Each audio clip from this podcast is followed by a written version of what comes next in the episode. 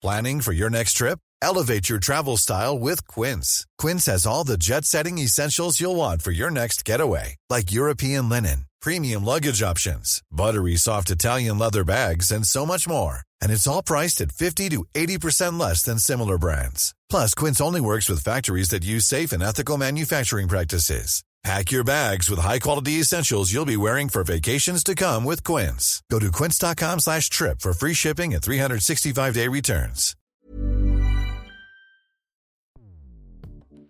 Escuchas. Escuchas. Escuchas un podcast de Dixo. Escuchas Bien Comer con Fernanda Alvarado.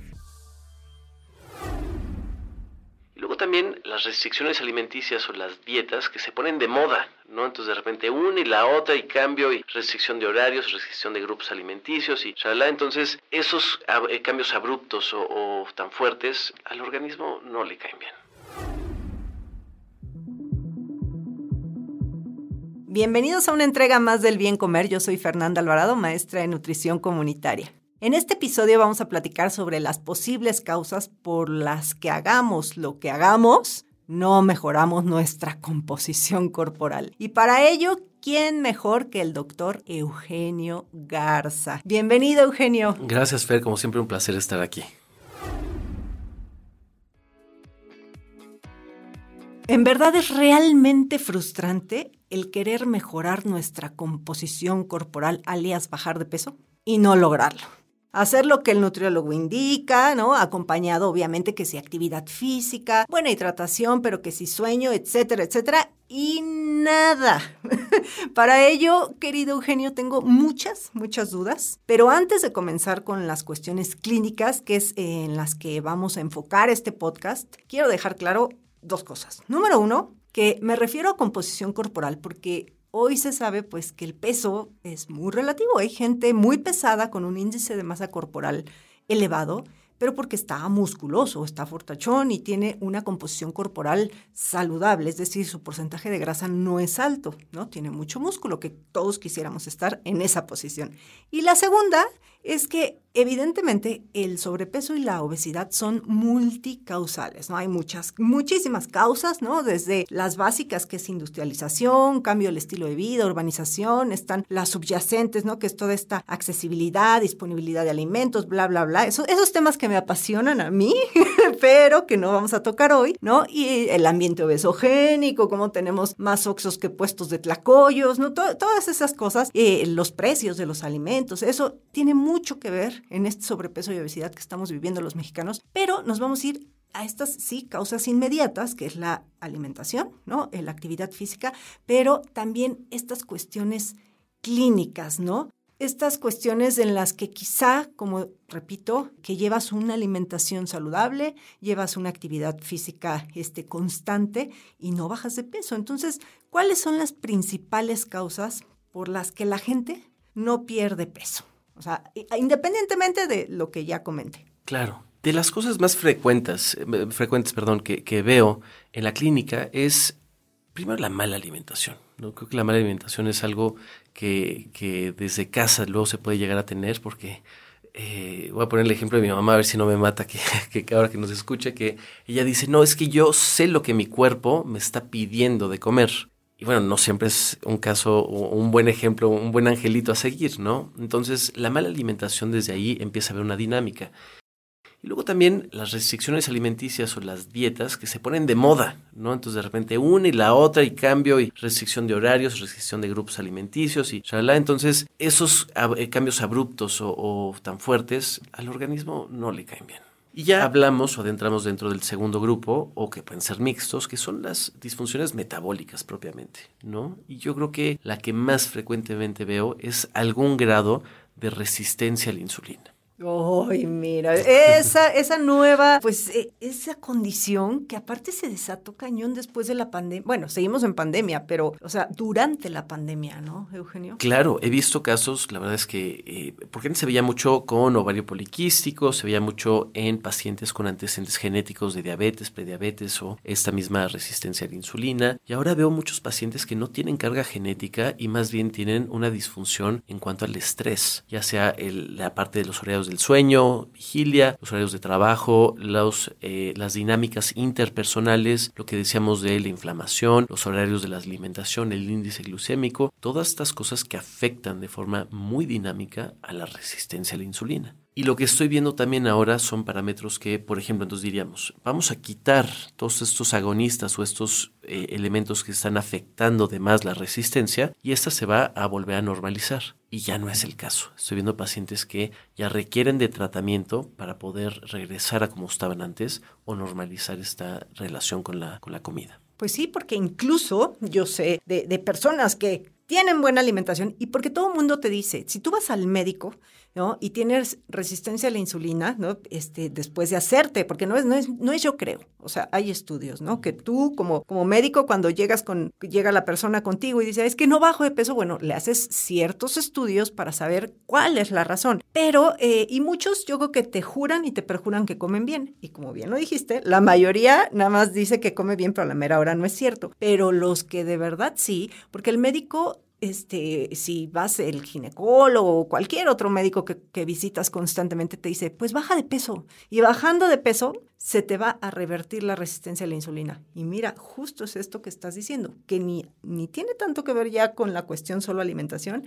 ni con nada más bajar de peso. Correcto. Entonces, sí, es, es, una pregunta, por ejemplo, que me hacen frecuentemente los pacientes. Me dicen, oye, y ya, cuando baje de peso, ¿o cuánto tiempo va a necesitar el tratamiento o el medicamento? Y la verdad es que ya tenemos tantos parámetros que hemos visto que afectan, que ya es una, una, respuesta difícil, no hay, no, hay, no hay una certeza para todo mundo, ¿no? Entonces, claro, el mejorar tu estrés, mejorar la actividad física, cambios en la situación alimenticia, todas estas circunstancias que nos pueden llegar a afectar, juegan a favor, pero qué tanto se descompuso ya el mecanismo como para regresar a como estaba de un origen, es difícil determinar hasta no ver resultados. Pero sí se pueden tener esos resultados, ¿no? En su gran mayoría sí vemos un, un, cambio a favor de los pacientes, pero como bien dices, aquí el asunto es hacer estudios, Entonces sacamos un primer estudio cuando llega el paciente, que normalmente es en ayuno y después del consumo de alimentos, puede incluir inclusive una curva de glucosa y de insulina para ver la modificación de estos parámetros y el mismo estudio ya una vez que se llegue a un objetivo, ya sea de peso, metabólico, de estabilidad hormonal o como lo quieras llamar, y se repite esta prueba. Y hay algo muy curioso que cada laboratorio tiene rangos distintos. Entonces luego algunos sacas en el laboratorio A la primera toma y en el laboratorio B la segunda, los, los rangos son totalmente distintos. Entonces es algo que también hay que tomar en cuenta porque me incluyo yo como paciente, también a veces interpreto mis resultados de laboratorio, pero por eso me pongo en manos lo que decíamos hace rato, ¿no? Zapatero a tus zapatos y voy a, con mis médicos especialistas, voy con mi dermatóloga, voy con mi ortopedista, con mi neurólogo, etcétera, y ellos me determinan eh, pues realmente si estos parámetros son válidos para los síntomas que yo tengo o no. Ya, mira. Entonces sería bueno que siempre te hagas los estudios en el mismo laboratorio, ¿no? También. Ya sea en el mismo laboratorio o eh, poder hacer un comparativo, por así decirlo, y tener también un grado de certificación. Entonces hay laboratorios muy buenos. Eh, aquí en, en, en, el país tenemos un gran estándar de oro para, para, laboratorios, pero de la misma forma, derivado de la pandemia, hay muchos laboratorios que abrieron de costos muy bajos y que no siempre reflejan eh, la realidad del estado metabólico. Sí, eso, eso es cierto. Y digo, no más rápido, fíjate, yo, y miren que aquí, ¿no? Ojalá nos patrocinara algún laboratorio, pero, por ejemplo, a, a estos, yo estaba, estoy sorprendida con uno que se llama Salud Digna, que creo que tiene muy buenos, eh, desde aparatos y médicos y demás, eh, cosa que a mucha gente se le hace medio raro porque dicen, bueno, es que tiene todo muy bueno y es muy económico, ¿no? Este biomédica a mí se me hace excelente, ¿no? O el arte yacle, el mismo chopo se me hace, se me hace que bueno, ¿no? Pero sí, como dices, hay otros que híjole, o sea, mejor de verdad no tiren su dinero. yo, yo eso les diría, no lo tiren. Pues tienes toda la razón, porque al final del día cuando llegan y hay una discrepancia, Mark, porque evidentemente los estudios, se hace una correlación clínica, entonces no es solamente lo que dice el estudio, pero ver cómo se siente y qué sintomatología o qué en la exploración física que se ve en el paciente. Y si hay una discrepancia de lo que me dicen los estudios de la parte clínica, pues hay una sospecha sí. de que hay una falla en los niveles, ¿no? Y justamente también eso te, te, es a lo que voy. O sea, ahorita ya hablamos, a ver, una de las causas puede ser la famosa resistencia a la insulina. Pero hay otra que es súper común, yo creo que te llega también más de la mitad de tus pacientes con cuestiones de tiroides, ¿no? Y ahí yo alguna vez así conocí a Eugenio, porque pues mis niveles en el laboratorio justamente estaban bien, o sea, entre comillas, muy bien, pero yo tenía todos los síntomas y, todo, o sea, yo no estaba bien, aunque mis perfiles decían que sí. Entonces, bueno, ese es otro, otro punto que debe considerar la gente, ¿no? Que muchas veces te dicen que están bien, pero hay una cuestión, eh, por ejemplo, en el caso de la tiroides, ¿no? Que, que es muy marcada. Puedes tener tus indicadores bien, pero hay otro estudio que te dice si esas hormonas, aunque estén en nivel, están funcionando o no, ¿no? Haciendo la chamba. Correcto. De hecho, ahí, por ejemplo, entra algo muy chistoso que es en los perfiles. Entonces, yo, por ejemplo, le indico a un paciente que se saque un perfil tiroideo y si va al laboratorio A, incluye cinco estudios. Si va al laboratorio, B, incluye nada más tres. Y si va al laboratorio C, incluye 10 estudios. Los parámetros que logramos interpretar son radicalmente distintos. Y la segunda es, eh, la Academia Americana tiene un rango para, interpretar esos estudios que le llaman un rango óptimo. Entonces está el rango normal. Entonces dice, la TSH eh, debería estar a lo mejor entre punto 3 y 5. Y el rango óptimo te dicen los americanos, oye, la gente se siente muchísimo mejor cuando está a lo mejor entre 0.3 y 2 o 1.5, ¿no? Entonces, ese rango que es un poquito más estrecho, si lo corroboramos con los síntomas que tiene él o la paciente, usted dice, oye, ¿sabes qué? A lo mejor está en 4.5, está en el extremo de lo normal, pero tiene datos de hipotiroidismo, las uñas, el pelo, la piel, concentración, enfoque, memoria, eh, retención de líquidos, el frío, cambios en el peso, en el humor. Y entonces te dice, a ver, estás en el extremo de uno y en el extremo de otro, a lo mejor este paciente se puede beneficiar de normalizar u optimizar estos valores, ¿no?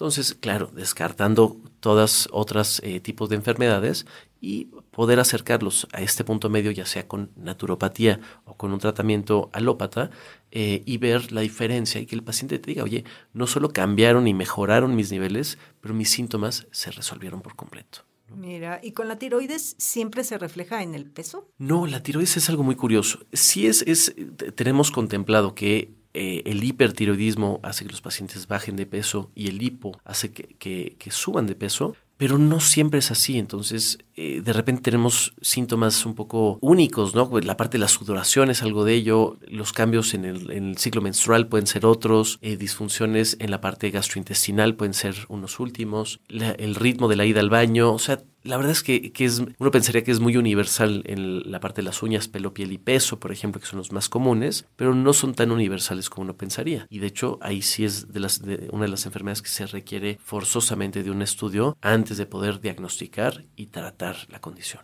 tratar sobre todo, ¿no? Oye, ¿y qué otra condición clínica? ¿Qué tanto afecta el famoso SOP? El ovario poliquístico. El ovario poliquístico es, es, es eh, de lo que más veo, en conjunto, por supuesto, con dermatología, con patriderma y con, con gineco. Lo tratamos de ver de una forma integral. Entonces, cada quien de una forma, eh, desde su área, de una forma responsable e integral, ¿no? Entonces, muchas pacientes se manifiestan con eh, síntomas de hiperandrogenismo, que son que tienen exceso de vellito, eh, tienen acné, tienen hirsutismo, tienen cambios, digamos, en los ciclos menstruales, cambios en el peso. Y una de las afectaciones que suele llegar a tener es justamente resistencia a la insulina. O sea, van de la mano un poquito. Sí, totalmente. Puede llegar a afectar un poquito el cortisol, un poquito la tiroides, las hormonas esteroidogénicas o sexuales también llegan a cambiar, entre muchas otras cosas, ¿no? Entonces, sí es algo que vemos de forma frecuente y el ovario poliquístico es un poco eh, melindroso, porque de repente suele dar mucha lata, de repente no da nada de lata, de repente da un poquito y luego eh, vamos a decir que se apaga y luego se vuelve a activar y entonces no, no es tan estable como quisiéramos ya sea en la parte de, de tratamiento y de, vamos a hablar de, mal hablar de remisión, pero es muy padre tratar de forma integral porque los pacientes ven muy buenos resultados. Ya, mira, entonces resistencia a la insulina, eh, tiroides, ¿qué otra, ¿qué otra condición pudiera, que a veces no sabemos de esas que están como escondiditas? Estrés, ¿no? Curiosamente el estrés es, es de los mayores factores detonantes, ¿no? Entonces, porque los pacientes a veces malinterpretamos el estrés como estrés interpersonal o emocional, ansiedad.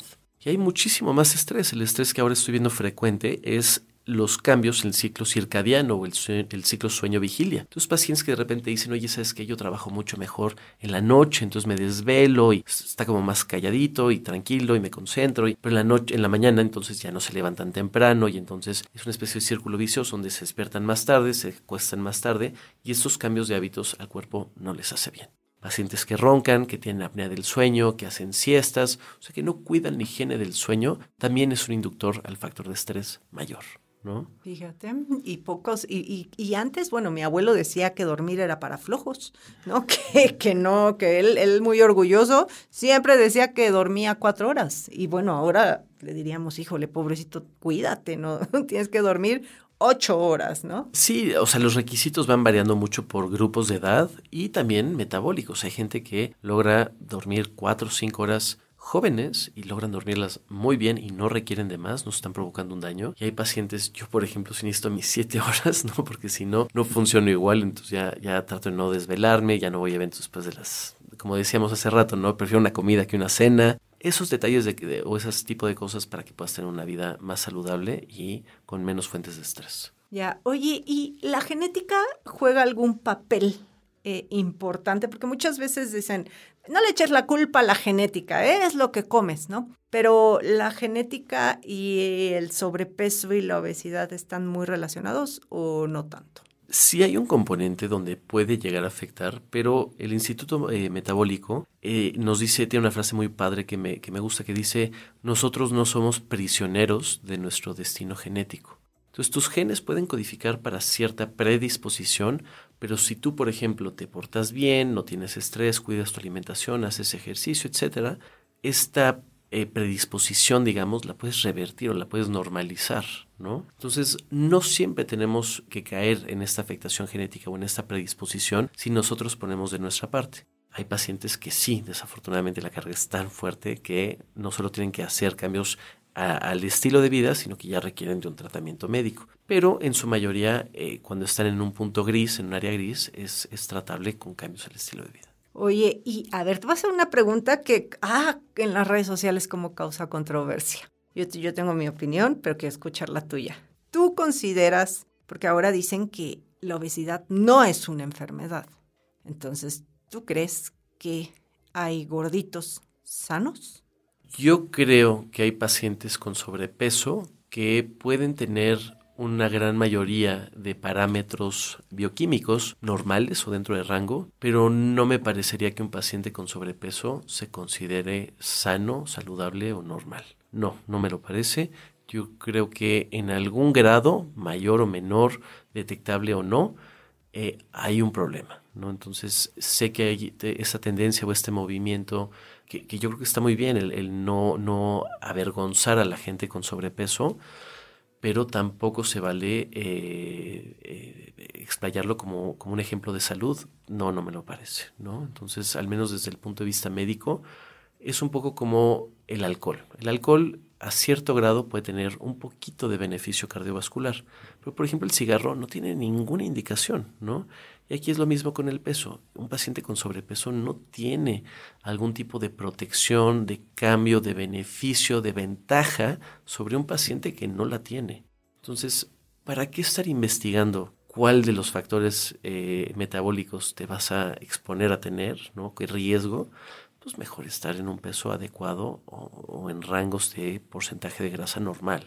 Sí, esto yo, yo diría, bueno, hay personas delgadas que no por ser delgadas son saludables, eso también, ¿no? O sea, porque muchas veces se, se ve a la persona con sobrepeso enferma y al delgado este, sano, y no, tampoco, porque si bien sí pudiera existir una persona eh, con sobrepeso que en ese momento metabólicamente está saludable, pero no deja de ser un factor de riesgo porque el exceso de grasa es proinflamatorio, o sea, va a tener consecuencias metabólicas en algún momento, ¿no? O sea, es como quizá una bomba de tiempo, yo así lo veo, y también yo estoy a favor de visibilizar todos los cuerpos y de, y obviamente de quitar todos esos estigmas que tenemos de la obesidad, ¿no? Sí, yo me sumo siempre a ese movimiento, pero creo que sí debemos considerar pues no, no, no estamos hablando de, que tengan el cuerpo este de la influencer o la modelo para nada, pero sí una cuestión saludable, ¿no? Es lo que estamos teniendo tus marcadores saludables, justo los que, todos estos que tú checas a tus pacientes. Totalmente. Y recordando que al final del día la grasa hoy se considera un órgano metabólico. Entonces, claro, tener mayor o menor cantidad de grasa en el organismo provoca alteraciones y funciones contrarias al, a, la, homeostasis, que es el, el bienestar eh, o la regulación de hormonas dentro del cuerpo. Entonces, claro, no pueden estar de la misma forma, pero estoy totalmente de acuerdo. En ambos casos hay problemas eh, que no tienen que ver o no están relacionados directamente con el peso que pueden aparecer. Sí, claro, o sea, sí. Y de hecho, sí hay muchas personas delgadas que están enfermas y por mil y una razones, ¿no? Y quizá no por exceso de grasa, pero por otras cosas y que se alimentan mal y que tienen malos hábitos de vida. Eso no lo determina. Oye, y a ver, finalmente yo una pregunta que, que sí, sí, a todas las mujeres nos molesta. ¿Por qué los hombres como que se tardan más en engordar o es más fácil que pierdan peso que una mujer? Para fines prácticos, si, si lo reducimos a una respuesta concreta, es por la masa muscular. ¿No? Entonces, la masa muscular, en general los, los, hombres tenemos un porcentaje mayor de masa muscular que las mujeres y esto al final del día nos ayuda con la tasa metabólica basal y el consumo de funciones dentro de las kilocalorías y la ingesta de carbohidratos. Entonces, cuando tenemos una restricción o tenemos un exceso de, de aporte, el músculo es una especie de buffer, de amortiguador que nos ayuda, digamos, a a no tener cambios, digamos, tan drásticos cuando es en contra y al revés, cuando es a favor, que tratamos de hacer una restricción alimenticia, nos ayuda a bajar un poquito más rápido. Entonces, tenemos una, una ventaja biológica que ya sé que no, es justa, ¿no? Pero sí, pero sí eh, eh, normalmente respecto a la testosterona y a la masa muscular que nos ayudan a eh, tener ese esa ventaja competitiva. Esa ventaja, sí, oye, pues así que ya saben hacer más ejercicios de fuerza y buena alimentación para ganar masa muscular. Eh, Eugenio, pues eh, no sé con qué te gustaría eh, cerrar todo esto que, que, hemos platicado, estos estas causas por las que más allá de la alimentación y la actividad física, pues nos cuesta trabajo, digo, obviamente la, yo me voy a adelantar a una y es ver a un especialista, ¿no? A una persona que le sepa. Pero ¿con qué más te gustaría dejar? Pues lo, eh, lo, platicamos hace ratita, eh, hace ratito, perdón, fuera del aire y lo platicaba ayer con, con mi dermatóloga. Creo que de los mayores elementos que podemos llegar a tener a favor, y, y, como médico me cuesta mucho trabajo dar a entender la importancia y la trascendencia que tienen estos factores para que el tratamiento funcione o que pueden sustituir incluso a tratamientos, que es el control de estrés. Llámese yoga, tai chi, qigong, kundalini, meditación, mindfulness, técnicas de neurociencias. Tejer. Lo que sea con neurociencias, ¿no? Entonces yo, por ejemplo, hago maquetas grandes, ¿no? Tipo los Legos, ¿no? Un Lamborghini o eh, están los tanques de deprivación sensorial o de inmersión, de flotación, que son espectaculares. Entonces, todo esto, por ejemplo, cinco o seis minutos de mindfulness por día pueden hacer un cambio drástico, fidedigno y medible en niveles hormonales. Entonces, entiendo que es una ciencia un poquito más nueva, pero lo, comparo con la nutrición. La nutrición a lo mejor hace 20 años en medicina era algo que no se tomaba mucho en cuenta. Realmente no tenía mucho... A la fecha, ¿eh? muchos médicos no la consideran. bueno, de otra generación. Y hoy en día la, nutrición es una parte, es un, es un punto clave para el tratamiento de muchos pacientes. Y te prometo que va a pasar lo mismo. Toda esta parte del control, no me gustaría llamarlo espiritual, pero de, de bienestar mental. Integral. Es, es, fundamental. Y entonces son cosas bien padres porque el paciente hay, hay apps que son de mindfulness que te, o sea, no cuestan, duran cinco o seis minutitos y las puedes hacer en casa. Entonces, nada más dedicarte esos cinco minutos un par de veces a la semana y los cambios, tengas alguna alteración hormonal o no, siempre van a ser favorables. Y es lo que me gustaría insistirle a tu auditorio que, que trate o intente, explore alguna de estas técnicas, porque también a mí en lo personal el tai chi no me acaba de encantar, pero, el mindfulness y la meditación me encantan, los, los, practico casi diario. Entonces, y platicamos de los tanques de inmersión y, y, demás, ¿no? Entonces, el que te guste, siempre y cuando lo trates de practicar de forma cotidiana o frecuente, va a ser un gran cambio y se van a acordar de mí. Sí, y digo, nada más un dato para cerrar esto. Ahora que repito mucho este congreso que asistí, porque es muy, o sea, se, presentaron muchas cosas eh, innovadoras en el campo de la microbiota y me sorprendí que por primera vez científicos de alta alcurnia, así como bien dices ahorita, tomaron en cuenta y dijeron, eh, hablaban sobre terapias cognitivo-conductuales para mejora en general de la salud, bueno, la microbiota que está relacionada con toda la salud, pero ve, o sea, sí lo van a empezar a considerar y, no es que sean mafufadas y el, no, yo estoy como mi abuelo que decía que dormir cuatro horas, no, hoy ya en serio, la ciencia lo está considerando y bueno, pues ya váyanse a meditar o váyanse a hacer su yoga o lo que más les guste. Un dato, un dato. El metabolismo se ralentiza entre un 2% y un 8% cada década esto puede deberse a la disminución de la masa muscular. Eugenio, un tema apasionante y además yo creo que nos faltaron muchísimas cositas que comentar, como esa parte de, las barrigas cuando son centrales, de la barriga cuando se va eh, la grasa más hacia las caderas, ¿no? Eh, hay muchos, muchos temas, pero espero que no sea la última vez y que estés viniendo eh, constantemente a este podcast que tanto te quiere. ¿Dónde te pueden encontrar? Danos todos tus datos. Claro, el teléfono para citas únicamente a través de WhatsApp sería el 55 79 59 81 34. Ahí está. Y eh, das consultas presenciales en las lomas de Chapultepec, en Ciudad de México. Es correcto, en Sierra Nevada número 755. También doy consultas virtuales para los que todavía quieren evitar contacto presencial, es muy válido.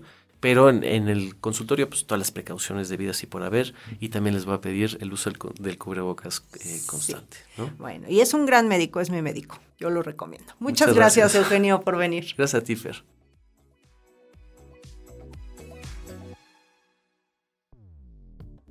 Dixo presentó Bien Comer con Fernanda Alvarado. La producción de este podcast corrió a cargo de Verónica Hernández. Coordinación de producción, Verónica Hernández. Dirección General, Dani Sadia. Las opiniones expresadas en este programa no pretenden sustituir en ningún caso la asesoría especializada de un profesional. Tanto las conductoras como Dixo quedan exentos de responsabilidad por la manera en que utilizan la información aquí proporcionada. Todas las opiniones son a título personal. Ever catch yourself eating the same flavorless dinner three days in a row? Dreaming of something better? Well, HelloFresh is your guilt-free dream come true, baby. It's me, Kiki Palmer. Let's wake up those taste buds with hot, juicy pecan-crusted chicken or garlic butter shrimp scampi. Mm. Hello Fresh. Stop dreaming of all the delicious possibilities and dig in at HelloFresh.com. Let's get this dinner party started.